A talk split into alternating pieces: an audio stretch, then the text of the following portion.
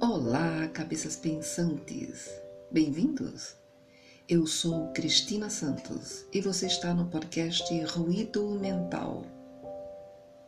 Por que existe tanta insatisfação nos relacionamentos afetivos, principalmente em relação às mulheres? Falaremos sobre isso no episódio de hoje.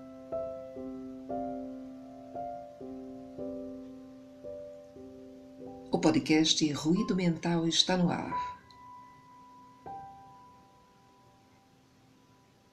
Por que as pessoas têm buscado os relacionamentos afetivos, mas não têm conseguido se satisfazer com o que encontram? Não deixa de ser culpa das expectativas criadas. Onde estão essas pessoas que não conseguem se encontrar?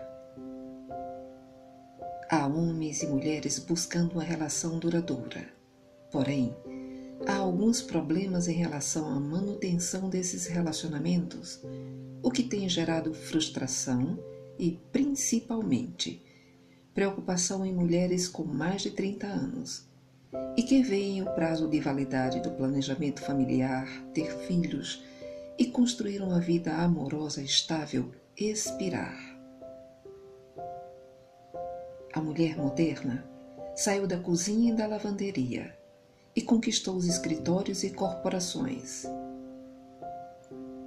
Hoje é líder, tem status, carreira e casa própria.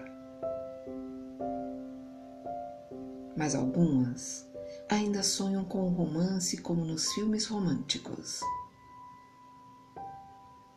Os relacionamentos afetivos são parte integrante de nossas vidas muito embora não seja o fator determinante para a felicidade, compõe o leque de opções.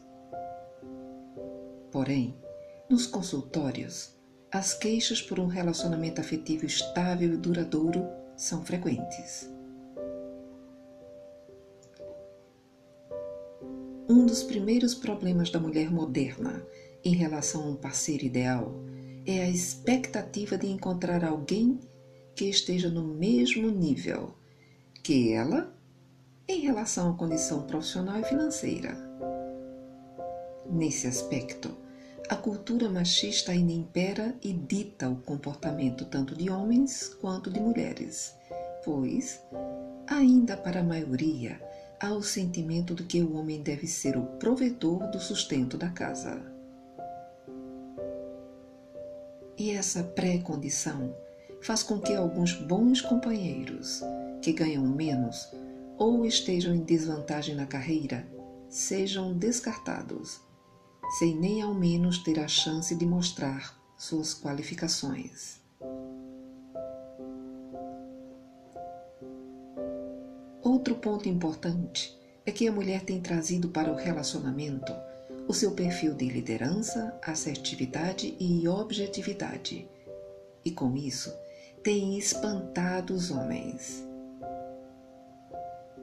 Mais uma vez, a cultura mostra seu peso e sua importância, posto que, para os homens, ainda é difícil aceitar não estar em posição dominante na relação.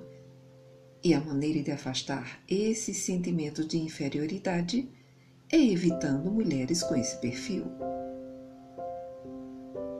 Então, fica a pergunta: como conseguir transitar entre o mundo profissional e as expectativas da mulher inteligente e sensível.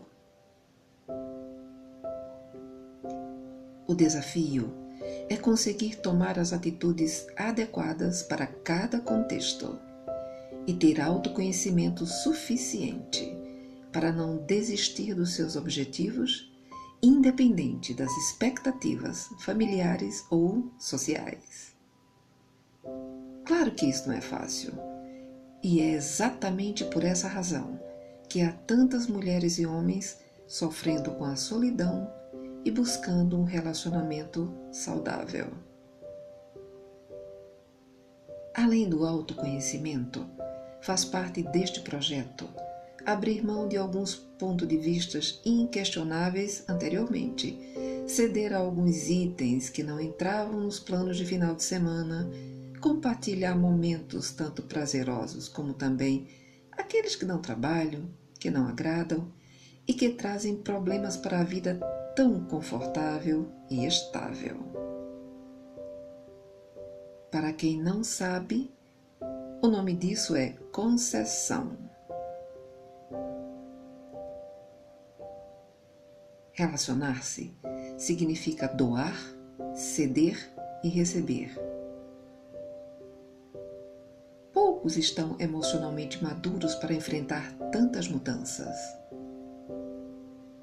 E muitos afirmam que é simples. Mas o tempo discorda. E a realidade confirma. Viver é fácil. Difícil é conviver. E você, o que acha? Obrigado pela sua audiência.